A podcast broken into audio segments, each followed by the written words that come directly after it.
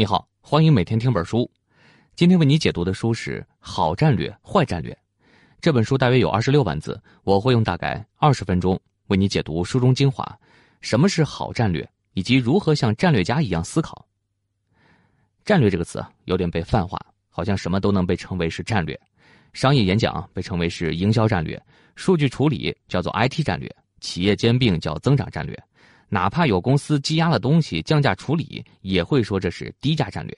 那还有人呢，把战略当成是打鸡血、喊口号，动不动就来一个洗脑式的早会，让员工集体大喊啊：“我们的战略是在什么什么行业做到全球第一。”那如果说一个词的意思已经广泛到无所不包的地步，那这个词就没有什么意义了。那什么才是真正的战略？好战略应该有什么特征呢？战略家是怎么思考的？这些问题就是《好战略、坏战略》这本书里要讲的内容。在讲主要内容之前，我们先来了解一下这本书的作者理查德·鲁梅尔特。他是加州大学洛杉矶分校管理学院的教授，麦肯锡把他称为是战略中的战略家。那可见鲁梅尔特在战略界的地位。他呢还被《经济学人》评为当今二十五位对管理理念和公司行为最具世界影响力的思想家之一。好，了解了作者的江湖地位，咱们正式进入主要内容。我会分三个部分来解读这本书。在说好战略之前，第一部分我们来说说什么是坏战略，以及为什么坏战略普遍存在。第二部分来说一说什么是好战略。最后一部分说一说怎么制定一个好战略。咱们先看第一部分，什么是坏战略，以及为什么坏战略普遍存在。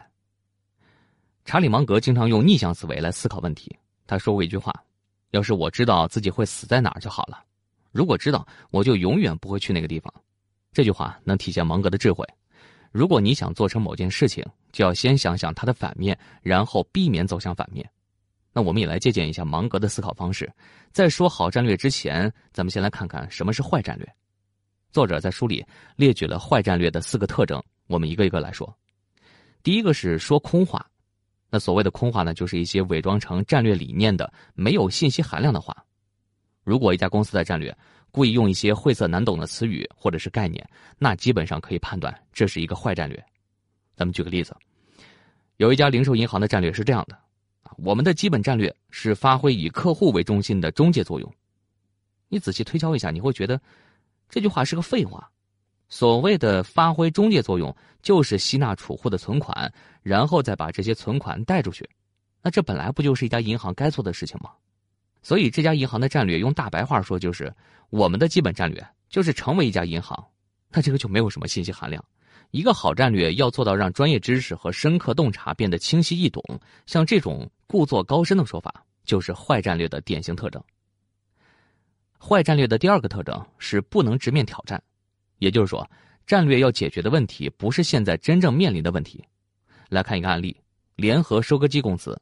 曾经就制定过一个和实际问题不匹配的坏战略，这个战略包括五个独立的战略规划，包括农业设备业务要达到三十亿美元，卡车制造业务要达到四十亿美元等等。总之呢，就是每一项业务的市场份额都要提高，成本都要削减。这个战略的问题啊，在于他没有关注公司真正要面对的问题。联合收割机公司的业绩之所以疲软，主要就是因为劳资关系非常糟糕，员工们的工作效率低下。在这种情况下，公司削减了行政管理的成本，虽然账面利润是提高了，但是并没有真正解决公司的实际问题，也就是员工工作效率的问题。那这样的战略在长期来看，就一定是一个坏战略。把问题定义准确，然后直面挑战的战略，这样的战略才有效。那来看看坏战略的第三个特征：把目标当成战略。很多战略只是泛泛的谈到了未来的美好愿望。没有具体的可执行的计划，这样的战略也属于坏战略。作者呢有一次给一家图形艺术公司做咨询，这家公司的老板说啊，他们的公司战略很简单，叫做“二十二十计划”，就是每年公司收入增长百分之二十，利润率达到百分之二十。为了达到这个目标，我们会给客户提供优质服务，员工们都要努力奋斗啊，都是这样的话。听了这个老板的慷慨陈词之后，作者就问他。啊，二十二十计划只是一个财务目标，为了实现这个目标，你有什么具体的方案吗？这个老板呢，又重申了一次他们的宏伟目标和必胜意志，但是呢，并没有具体的行动方案。像这种打鸡血、喊口号式的战略，就是一个失败的战略。战略目标都是针对具体的事情或任务而制定的，而不是空泛的大好前景。商业竞争不仅仅是力量和意志的竞争，还有眼光和能力的竞争。所以不能用信念代替行动，用愿景代替方案。坏战略的最后一个特征就是糟糕的战略目标。如果战略目标没有解决关键问题，或者各个战略目标之间是相互冲突的，就属于糟糕的战略目标。你比如大杂烩式的目标，有些公司在开战略会议的时候，会把各个利益方提出的要求都一股脑的放在公司的战略计划当中，等发现战略目标太多，根本没有办法完成的时候。啊，就在战略目标前面加上“长期”两个字，因为这样呢，可以暂时不用去管这些目标了。除了大杂烩式的目标，还有不切实际的目标，比如说先挣他一个亿，这对于有些人来说是小目标，但是对于我们普通人来说，这个目标就太遥不可及了。好的战略目标应该是把精力和资源集中在一个或者少数几个关键目标上，而且这个关键目标一旦实现，就能够带来一系列的优势和成果。上面说的就是四个坏战略的特征，分别是说空话、不能直面挑战、把目标当成战略，以及糟糕的战略目标。看起来好像也没有那么复杂，还是可以避免的。那为什么坏战略还是普遍存在呢？主要有这么两个原因：一个是因为不敢放弃，要制定好战略，需要在不同的备选方案里面做出取舍，选择一些目标，放弃其他目标。但是，只要放弃的目标会牵涉到某些人的利益，就必然会遭到反对，尤其是在一些大型组织里，更是阻力重重。面对这种情况，组织往往就会选择一个大杂烩式的战略。那这样做不需要认真的分析，不需要严密的逻辑，最重要的是不需要放弃，这样谁都不惹。表面上看起来一团和气，制定的战略呢也都面面俱到，谁都满意。但实际上，这种什么都要的战略就是一个坏战略。坏战略普遍存在，还有一个原因，那就是使用所谓的战略模板来制定公司战略。这些战略模板会有很多空格，你只要填上愿景、使命、价值这些内容，一个战略就算制定完成了。这样可以省去了很多思考的时间，避免了协调多方利益的痛苦。但是，这种千篇一律的模板根本就没有考虑到自己公司的具体情况，这样制定出来的战略，可想而知，很可能是一个坏战略。好。咱们说了坏战略的四个特征，分别是说空话、不能直面挑战、把目标当成战略，以及糟糕的战略目标。还说到了坏战略之所以普遍存在，是因为制定好战略会牵涉到各方的利益，要有很多艰难的抉择，还要充分考虑到自己公司的具体情况。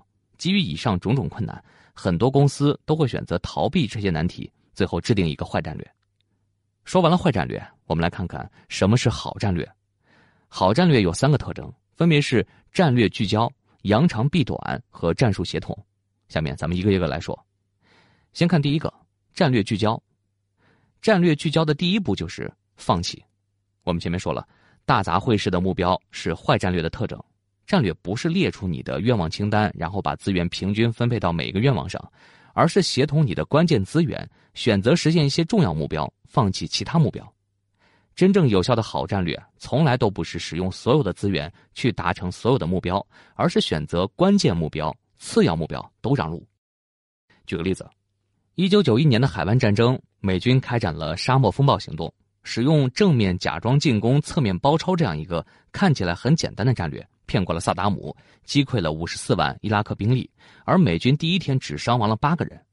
很多人觉得呢，这样的战略非常简单，谁都能想到，但是。这个战略难就难在它高度聚焦。当时为了执行正面假装进攻、侧面包抄这个战略，放弃了很多其他的目标，比如说让八千名海军陆战队士兵在战舰上白白等着，让美军精英的空降师来转移伊拉克的注意力，还否决了空军提出的同时攻打巴格达的计划。总之呢，这个战略放弃了一大堆的资源，放弃了一大堆其他的目标，压制了所有不符合主要战略的提议。这种割舍和聚焦才是这个战略真正厉害的地方。当你聚焦关键资源去攻击少数的正确目标的时候，往往就能获得意想不到的胜利。相反的，如果想要同时实现多个互相冲突的目标，就会陷入被动，最终鸡飞蛋打，一个也实现不了。这种战略聚焦成功的案例啊，在商业上也经常遇见。比如说脑白金的广告，今年过节不收礼，收礼只收脑白金，这个广告被很多人吐槽。但是它真的很有效，这就是战略聚焦的威力。好战略的第二个特征就是扬长避短。那不要想着通过弥补劣势去和别人的优势竞争，更不要想用自己的劣势去攻击对手的优势。想办法找到一个对自己有利的战场，在这个战场里，优势能够得到充分发挥，劣势变得不再重要。战略要实现扬长避短，才可能以弱胜强。《诗经》里面有一个大卫战胜歌利亚的故事，说的是身体弱小的大卫战胜了巨人歌利亚。在大卫出征前啊，周围的人都知道大卫太过于弱小，都劝他穿上厚重的盔甲。但是大卫知道，穿盔甲是在弥补自己身材小的劣势，但这个劣势怎么弥补都不可能强过巨人歌利亚。所以大卫真正要做的就是想办法找到一个有利战场。发挥自己灵活、速度快、投射准的优势。基于这样的分析，大卫反其道而行，脱下了盔甲，最大化了自己的速度优势，选择了远程投石攻击，最终战胜了格利亚。这个故事就是扬长避短的典型案例。在远程攻击这个战场里，格利亚虽然身材高大、攻击力强，但这些优势一点都发挥不出来，甚至成为了他的劣势。高大的身材更容易被击中。但对于大卫来说呢，身材小、速度快的优势却能最大化的发挥。所以说，找到对自己的有利战场，把对手的优势变成劣势，这就是扬长避短的战略。好战略的最后一个特征是战术协同。战略中最关键的一步就是让战术行动能够协同战略。如果战术不能协同战略，战略就会变成一句口号。你比如有一家定位于安全出行的专车公司，搞过一个专车司机讲笑话的活动。这个活动获得了很好的传播效果，发的微信公众号文章有几百万的阅读量和十几万的评论转发。但是从战略的角度来看，这个活动其实是失败的。首先，这个打法没有实现战术协同。这家专车公司的定位是专业安全的专车服务，但是让司机讲笑话这个战术是和整体战略不匹配的。其次呢，这个活动也没有扬长避短。这家专车公司的优势是自家车辆、专业司机。但是对于讲笑话这类有趣的活动并不擅长，这就好像大卫和歌利亚拼身体是很不明智的决策。战略不是一句口号，不是会议文件，不是一个 PPT，而是企业一切行动的指导方针。那战略定出来，就意味着一切的活动都要协同战略，否则缺乏战术协同的战略就会沦为一句口号。那像上面说到的专车公司，它的战略定位既然是安全专车，那就意味着。所有战术打法都要强化安全这个定位，也就是意味着所有不符合这个定位的营销活动全都需要被压制。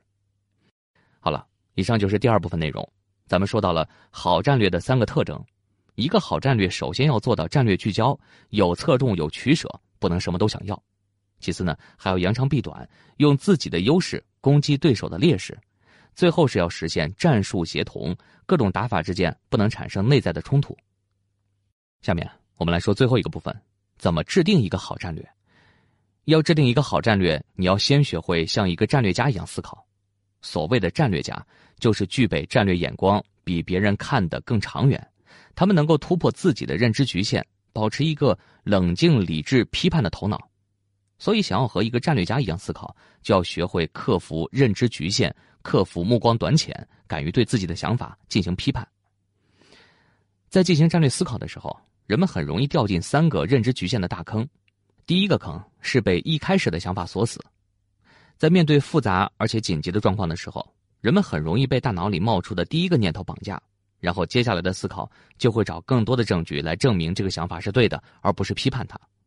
这就好像是一个人在波涛汹涌的大海里游泳，一旦抓住一块木头，就再也舍不得放手了。但是呢，在大多数的情况下，尤其是复杂局面。第一想法往往是不靠谱的。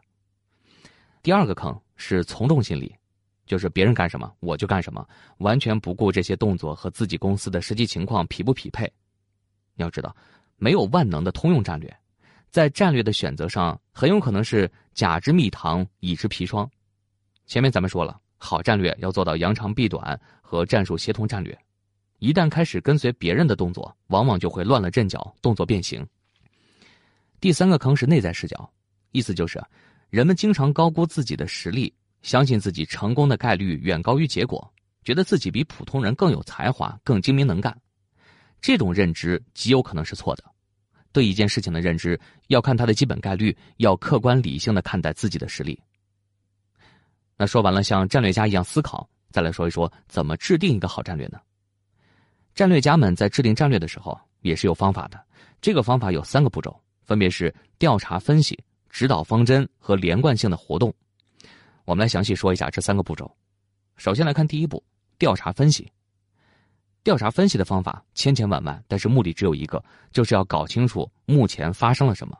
确定了当前的形势之后，你就可以根据历史上相似的情况做出相应判断。好的战略分析报告要做到拨云见日，清楚局势里的关键问题，不仅要对局势做出解释，还能帮助人们确定下一步该采取什么行动。调查分析完成了之后，那就要进行第二步，制定指导方针，要提出整体性的战略。好的指导方针啊，就好像是高速公路上的护栏，作用在于引导并且约束人们的活动。指导方针不是目标或者愿景，也不是对于理想状态的终极构想，而是某种。处理问题的方法，一个好的指导方针能够预见竞争对手的行动，并提出应对的策略，而且还能指导企业把精力集中在关键问题上，调动优势资源。根据调查分析制定好行动方针之后，那最后一步就是根据行动方针来设计具体的打法，形成一套连贯性的动作。各个战术行动之间不能发生内部冲突。所有战术要根据指导方针来进行取舍和修改，要具备连贯性。战略是针对整体行动的，不是针对具体的某件事情，所以战略应该具有连贯性。协调本身就能创造优势。不管是什么领域，制定战略都要遵循这三个步骤。你比如说，大夫看病，第一步就是调查分析，搞清楚病人的病情；第二步是决定采取哪种治疗手段，这个就是指导方针。除了治疗之外，还要配合用药，患者要合理饮食，要做恢复运动等等。这些呢，就是第三步连贯性的活动。商业领域制定战略一样是三步走：第一步调查分析，搞清楚现在的市场形势；第二步是根据形势来决定策略，制定整体性的指导方针；最后一步就是给战略中的各个动作分配资源，找投资、招人才、做营销。这些动作一定要紧密配合，形成一套连贯的打法。战略制定啊，只要按照这三步走下来，就能尽可能的开阔我们的眼界，避免短视，制定一个相对靠谱的战略。不过，制定战略的时候，人们都是头脑清醒的，但是在执行的时候，很有可能开始偏离航线了。那怎么才能在执行的过程中避免认知局限的干扰呢？我们再来说一个方法，叫列清单。先来说一个故事：一八九零年，匹兹堡举行了一个鸡尾酒会。美国的钢铁大王卡内基参加了这个酒会，别人给他引荐了管理学大师泰勒。当时泰勒呢还没那么出名，卡内基啊有点怀疑的和泰勒说：“说年轻人啊，如果你能告诉我一些有用的管理学方面的知识，我就给你一万美元的支票。你要知道，在一八九零年，一万美元可不是个小数目。”泰勒呢就和卡内基说：“啊，我建议您列出十件要做的最重要的事情，然后从第一件事情开始做。”据说一周之后，泰勒收到了一万美元的支票。那你会问了，这列清单这么简单的事情，怎么能换取卡内基一万美元的支票呢？其实列清单得到的不仅仅是一张清单，重点在于列清单的整个过程。在这个过程里面，我们会开始思考，对于现在的情况来说，什么才是当下最重要的事情？战略聚焦点应该在哪儿？自己的优势在哪儿？有没有被对手带偏？忽略了扬长避短？还可以回顾一下最近的战术打法有没有协同战略。总之呢，列清单是一个克服我们认知局限的基本方法。在列清单的时候，我们可以把事情按照轻重缓急排序，实现战略聚焦，明确目标，提高执行力。总结一下这部分内容：所谓的战略眼光，就是看得更长远。制定战略分三个步骤，分别是调查分析、制定指导方针和制定连贯性的战术动作。在战略的执行过程中，列清单可以很好的帮助我们跳出认知局限，回到战略目标上来。说到这儿，这本书的主要内容就说的差不多了。最后跟你总结一下，第一部分咱们说到了坏战略的四个特征，分别是说空话、不能直面挑战、把目标当成战略，以及糟糕的战略目标。制定好战略是困难的，要有很多艰难的选择，还要牵涉各种利益团体，所以很多公司都会选择逃避问题，最后很可能会制定一个坏战略。第二部分，咱们说到了好战略要有所侧重，有取舍，不能什么都想要，还要扬长避短，用自己的优势攻击对手的劣势。最重要的是要实现战术协同，各种打法之间不能产生内在的冲突。最后一部分，咱们说的是怎么像一个战略家一样思考。所谓的战略眼光，就是看得更长远。制定战略的三个步骤，可以帮助我们开阔视野，制定一个靠谱的战略。在执行的过程里面，列清单能够促进我们思考，能够帮助我们跳出认知的局限。以上就是这期音频的全部内容，为你准备的笔记本文字就在音频下方的文稿里。恭喜你又听完了一本书。